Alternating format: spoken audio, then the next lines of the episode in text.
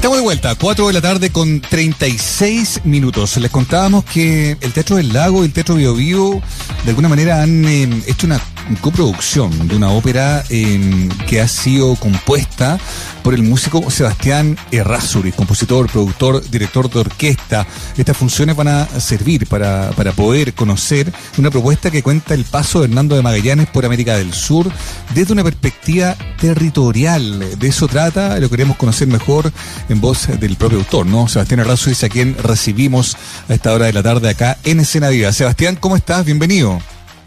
Mauricio, qué gusto, tanto tiempo. Sí, qué bueno escucharte. el placer de poder escucharte nuevamente. qué buena, muchas gracias. Muy amable, nosotros también muy contentos de escucharte y, conocer más detalles sobre mm, esta iniciativa, esta, esta Patagonia que surge también como una producción muy notable de, dos lugares que, que, hacen muy bien las cosas en términos culturales, ¿no? Cuéntanos primero cómo es que llega la invitación y cómo es que nace este proyecto.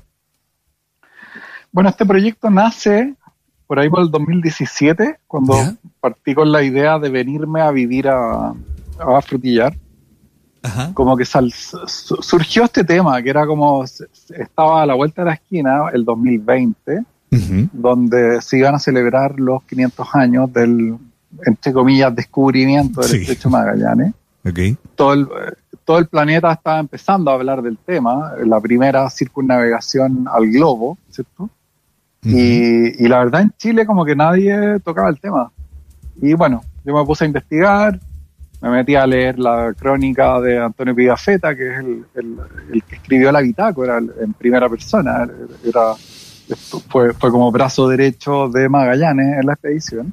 Claro. Y, y desde ahí, bueno, empezamos como a idear esta, esta, esta fantasía, digamos, de poder hacer una ópera con este tema que es un tema súper operático, o sea, imagínate, cinco arcos, montón de gente arriba de escena, una cosa enorme, como, y con toda esta como proyección épica que, es como tan propia del mundo de la ópera.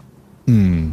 Y bueno, empezamos, empezamos a darle forma a esto. Postulamos primero a un, a un fondo Iberescena que ganamos, y ahí empezamos a trabajar un poco más en serio ya como, bueno, como lo hacemos. Con, con Marcelo Lombardero, que es un, pues, es un director de escena argentino muy, muy prestigiado en el mundo de la ópera. Y empezamos a pensar esto y nos dimos cuenta que, bueno, esta historia la hemos recibido siempre desde Europa, desde los que vinieron a este territorio y encontraron y descubrieron este inmenso territorio prácticamente deshabitado. Eso es como, lo, mm. como lo, que nos dice la historia oficial. Y, nos dimos cuenta que, teníamos que contar esto desde, desde lo que estaban acá. Empezar a pensar, bueno, cómo vivieron los tehuelches, la, la, cultura aoniquenc, que Magallanes bautiza como los patagones, porque eran estos seres muy grandes, era una raza muy, muy grande para la mirada europea. ¿Cómo, ¿Cómo vivieron ellos el paso de estas cinco naves que con gente muy distinta y que para ellos va, vas a, sembrar una semilla de un cambio totalmente radical a la cultura local. Oye, interesante todo lo que me tuvo cuenta porque claro, viene como a explicar un poco esto que tú dices, ¿no? La mirada, el, relato de esta historia tiene que ver con lo que se ha visto desde los que descubren, no desde los comillas descubiertos, ¿no? Imagino que también en términos musicales eh, debe ser un gran desafío, ¿no? ¿Cómo se musicaliza algo eh, como esto? Tú dices, es una épica, es una, una cuestión tremenda, ¿no? Me imagino. Al pensar en la música, hay que situarse en el lugar eh, geográfico, en el paisaje del sur, rudo, eh, violento, en la música que nace desde acá, pero que también se conecta con la allá. ¿Cómo imaginar la música de una ópera que hable de esto? Oye, buena pregunta, porque justamente ha sido algo que, a mí me, como que me ha cautivado mucho desde que vivo en el sur, que es como mm. el escuchar el territorio, escuchar el viento. De hecho, fui, el paisaje, claro claro, en algún minuto fui a um, el 2019, eso fue como justo post estallido social. Logramos ir a, Punta Arenas y recorrer un poco la zona, recorrer el estrecho y, encontrarse con esa inmensidad, ese paisaje increíble que, que suena de una manera y que tiene esta, este sonido del viento implacable que no para nunca. Entonces, como, como desde ahí vino la pregunta, bueno, ¿cómo, cómo hacer que esto suene en una, una orquesta de cámara, que es el formato que estamos usando para esto? Mm. Eh, y cómo de alguna manera también empiezan a, a traspasarse a esta historia que, que, claro, sucedió hace 500 años, pero que tiene, que que era gente que traía también una tradición cultural. Entonces, hay una búsqueda por el sonido de, Magallanes como personaje, todo su mundo, el mundo portugués. Hay una búsqueda por el mundo español. Mm. Y al mismo tiempo hay una búsqueda, y para mí lo más importante de la obra es que en algún momento nos encontramos como en esa encrucijada de decir, bueno, estamos contando esta historia de cómo se encontró en la expedición de Magallanes con, con el mundo tehuelche. Y lo vamos, ¿cómo lo vamos a contar eso? ¿Y, cómo van a, en, qué idioma van a cantar los tehuelches? Claro. Y, eso nos llevó como que en algún momento nos encontramos en, en una encrucijada de, bueno, vamos a, caer en la estética del cine gringo, de película de, indios y vaqueros. que siempre convengamos, deja de tenerme un ratito ahí, Sebastián, pero convengamos que en la lógica de las épicas cinematográficas, ¿no? Hay, hay, una, hay una música que es como casi un cliché, digamos, ¿no? Y eludir aquello debe ser difícil. O sea, uno escucha la misma música para la épica, qué sé yo, de, de, de, los irlandeses o, o, de, lo, de lo asiático, como que no hay un distingo, es como, es como un lugar común. Claro, eludirlo y encontrar una propia identidad debe ser algo bien desafiante, no difícil, pero desafiante, ¿no? Súper desafiante y ahí, bueno, fue como muy ratón de biblioteca, seguí buscando y buscando, me encontré con un estudio alucinante de un colega muy querido que es Rafael Díaz, que hizo, publicó hace un par de años un paper sobre el descubrimiento de que en un hallazgo arqueológico tehuelche, él descubre una flauta a Onikenk. Y desde ahí, desde ese descubrimiento de, este objeto arqueológico, él hace un levantamiento y, logra hacer una reproducción de esa flauta para poder tocarla con un flautista y poder entender cómo podría funcionar ese imaginario musical tehuelche. Y, y eso también fue súper como orientador. Y después en otro momento me encontré, empecé a buscar el tema de la lengua. Y fíjate que el 2018 se muere en, en la Patagonia Argentina la, la, última hablante nativa del idioma aoniquén, que se llama Dora Manchado. Mm. Bueno, y esta señora fue, eh, fue como muy estudiada por, y fue como gran impulsora del rescate de la lengua por un, eh, un, lingüista, antropólogo argentino-canadiense, de la Universidad de Montreal, y que tienen en la web, tiene un montón de estudios muy interesantes, donde él va justamente visitando a esta mujer y, y, poniéndola como en situaciones muy cotidianas. Ya, hola Dora, te vine a, a, ver y mm. tomémonos un mate. ¿Cómo se diría tomémonos un mate en Tehuelche? Y la señora empieza a hablarte, Welche, y empiezan a como a, sistematizar lo que ella recuerda de la lengua de sus padres y que es una lengua que de alguna manera estuvo totalmente reprimida porque para sus padres era no, no le podemos hablar en este idioma a nuestra hija para no someterla a la vergüenza que nosotros pasamos como generación de que, bueno, no hables como indio. Eso nos decían en la escuela. Oye. Está, está prácticamente prohibido. Entonces, bueno, y ahí empezamos a encontrar todo un mundo realmente alucinante de, de, relatos mm. de estas personas que, que tuvieron que, que guardarse sus costumbres ancestrales y su idioma. Y bueno, y afortunadamente encontramos a esta, a este antropólogo y este conjunto de gente que se está reconociendo nuevamente con el mundo tehuelche, que ha hecho este rescate y esta sistematización de la lengua para poder ponerla también a disposición de otros. Qué bueno eso, porque fíjate que me salta justo algo que se dio a conocer hoy, Sebastián, que es la muerte de Cristina Calderón, que, que era la última hablante del idioma yagán. Hoy día murió. Era mm, declarada oh. tesoro humano vivo. Y esta noticia fue confirmada, Sebastián, fíjate tú, por la mm, por su hija, que es constituyente, Lidia González. Esta mujer tenía 93 años, la abuela Cristina, era conocida también como hija ilustre de la región de Magallanes y la Antártica chilena.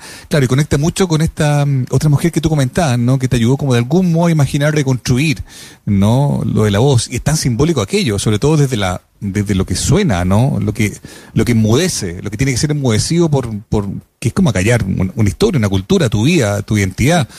Es muy potente, ¿no? Que, que que pueda, digo, que haya pasado eso, pero que ustedes también puedan amplificarlo, ¿no? En una, en una obra musical. O sea, ha sido el momento que nos encontramos como con este, con este relato y con esta idea, sentimos esa como profunda sensación de, de que tenemos que ser capaces de hablar de esto con mucho respeto y ser capaces de poner el tema sobre la mesa de que una lengua no es algo como de, los antropólogos y los lingüistas, es algo totalmente contingente y que es el portador, o sea, la lengua es el cómo piensa un pueblo. Mm. Somos parte de eso. Entonces, claro, lo que me estáis contando ahora, o sea, que se fue, se nos fue Cristina Calderón, eso significa que, que, que la manera de pensar del mundo yagán, el mundo y, más para atrás, el mundo yamana, eh, se muere con ella. Claro. Entonces, ¿cuántos vamos a ser capaces de, de, escuchar esa lengua mm. y entenderla y de alguna manera también ponerla en acción, no como un objeto de museo, sino que también, que, es algo que, que también nos encontramos en esta investigación, que era como no, una lengua tiene sentido solo si hmm. le dice algo a alguien. Si hay hmm. alguien que la entiende. Si no, es un objeto de museo, de, uno, de un fonema que suena de una manera. Pero esto tiene sentido cuando está eh, siendo transmisor de una idea que un otro entiende, ¿cachai? Entonces es, es, muy interesante y, y, y, el empezar a ya lograr escuchar estas grabaciones de Dora Manchado y escuchar esa lengua, que es una lengua muy extraña para nosotros, una lengua muy llena de consonantes. Sí. Por lo tanto, en el mundo de la, de la música cantada, las consonantes son tus principales enemigas. Eh, el, cantante lo que busca todo el tiempo es la vocal lo más abierta posible para hacer sonar, ¿no? Claro. Entonces ha sido alucinante, por ejemplo, como ir creando estas líneas melódicas del personaje de Sorenken, que es una soprano, quien lo interpreta, que es la Marcela González, una tremenda soprano, y ver cómo ella está haciendo también ese viaje de ir a entender esta lengua y ir a escuchar cómo realmente suena esta lengua para no enamorarse de la, de la técnica vocal, de cómo poder hacer que suene bonito, sino que es realmente cómo poder hacer que esta lengua suene un canto natural a su, a su propia lengua, a su propio origen, a su propio fonema. Claro. Y mm, ha sido muy, muy eh, como alucinante, como meterse en ese mundo. Oye, y alucinante se escucha también el relato, ¿no? Y, entrando como de lleno en, el, en la emoción. No sé si el concepto correcto, Sebastián, corrígeme tú, porfa, pero hablando de la emoción de Patagonia, de la obra, ¿no? Eh, eh, ¿Cuál es la emoción que busca transmitir, ¿no? La sensación de la, del encuentro, de la sorpresa, de la incertidumbre, del despojo, em, de la, o de la identidad que, que resiste. ¿Cómo, ¿Cómo lo podrías describir tú? Bueno, todas las anteriores, acá hay una muy buena enumeración de, emociones.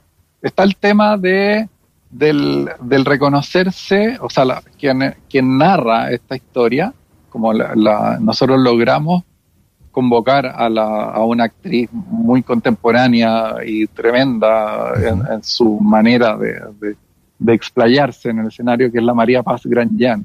Es una mujer tehuelche contemporánea que empieza de alguna manera en sueños y en relatos orales de su familia, empieza como a, lograr reconocerse en esta, en esta cultura ancestral.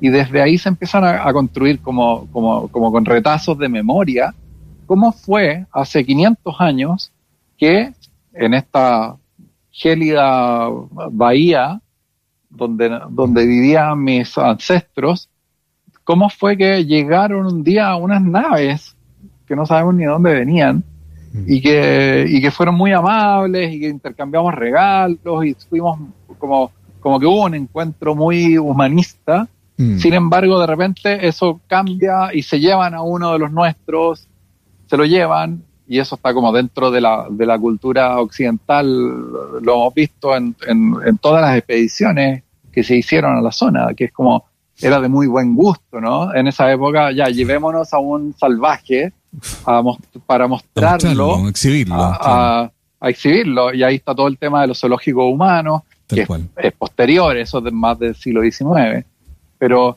pero en el fondo ahí se inicia un proceso de globalización que, que empezó eh, en ese viaje y que hoy día todavía tiene, todavía nos estamos como enterando de, de, de, cuáles son las consecuencias de, de esto, de, mm. de, que el mundo está tan interconectado, entonces está, al estar tan interconectado de repente empiezan como a, a invisibilizarse estas pequeñas comunidades que tenían una manera de ser y que tenían una, una sabiduría ancestral que no que hoy día no la vemos porque hay una cultura dominante. Claro. Entonces, La, invitación tiene que ver también a eso, como a, emocionarse, a encontrarse como con, con este relato desde cómo lo vieron desde la Patagonia, quienes recibieron esta visita inesperada de, de, de, desde Europa. Mm. Y, y cómo desde ahí empieza un cambio totalmente radical en esas costumbres que, venían de muchas generaciones y, que, y que empiezan como en este proceso de globalización, ya mm. tenemos que insertarnos, insertarnos en esta manera de ver el mundo que es totalmente hegemónica. Claro. Sebastián, ¿Qué quieres que te diga? Así como eh, recopilando todo lo que hemos hablado, ¿no? Las funciones del 18 y 19 de marzo en el Teatro del Lago y las del 25 y 26 de marzo en el Teatro Vivo califican como imperdibles, pues Sebastián, ¿no? Para ver Patagonia, esta coproducción de estas ambas instituciones, que, que bueno, que, que, efectivamente que bien que han colaborado y que, y que bueno que te eligieron a ti para hacerlo, ¿no? Así que de verdad, Sebastián, muchas gracias por el tiempo que has tenido para contarnos, por tu reflexión, además por tu mirada, eh, una muy rica conversación, siento que hemos tenido, y, y básicamente felicitarte por este proyecto también, ¿no? No, muchas gracias por el interés por ayudarnos a difundir esto. Esto es un proyecto que llevamos cinco años en este mm. encierro y, que nos agarró la pandemia entre medio, que nos hizo también replantearnos mucho eh, el cómo, cómo contábamos esta historia según como la, los requisitos que hoy día nos, nos impone la pandemia. Así que, que, desde la metrópoli haya interés por este tema, súper, y, y los invitamos y espero ahí tenéis que tienes que decidir si vas a ir a, Conce o acá a Frutillar a venir a ver el estreno a esta hora. Oye, los dos programas suenan increíbles, buenísimo. Sebastián, un abrazo muy grande. gracias por tu tiempo. Y nos vemos. Eso, que estés muy bien, cuídate. Vale, muchas gracias. Abrazo. Chao, chao, abrazo.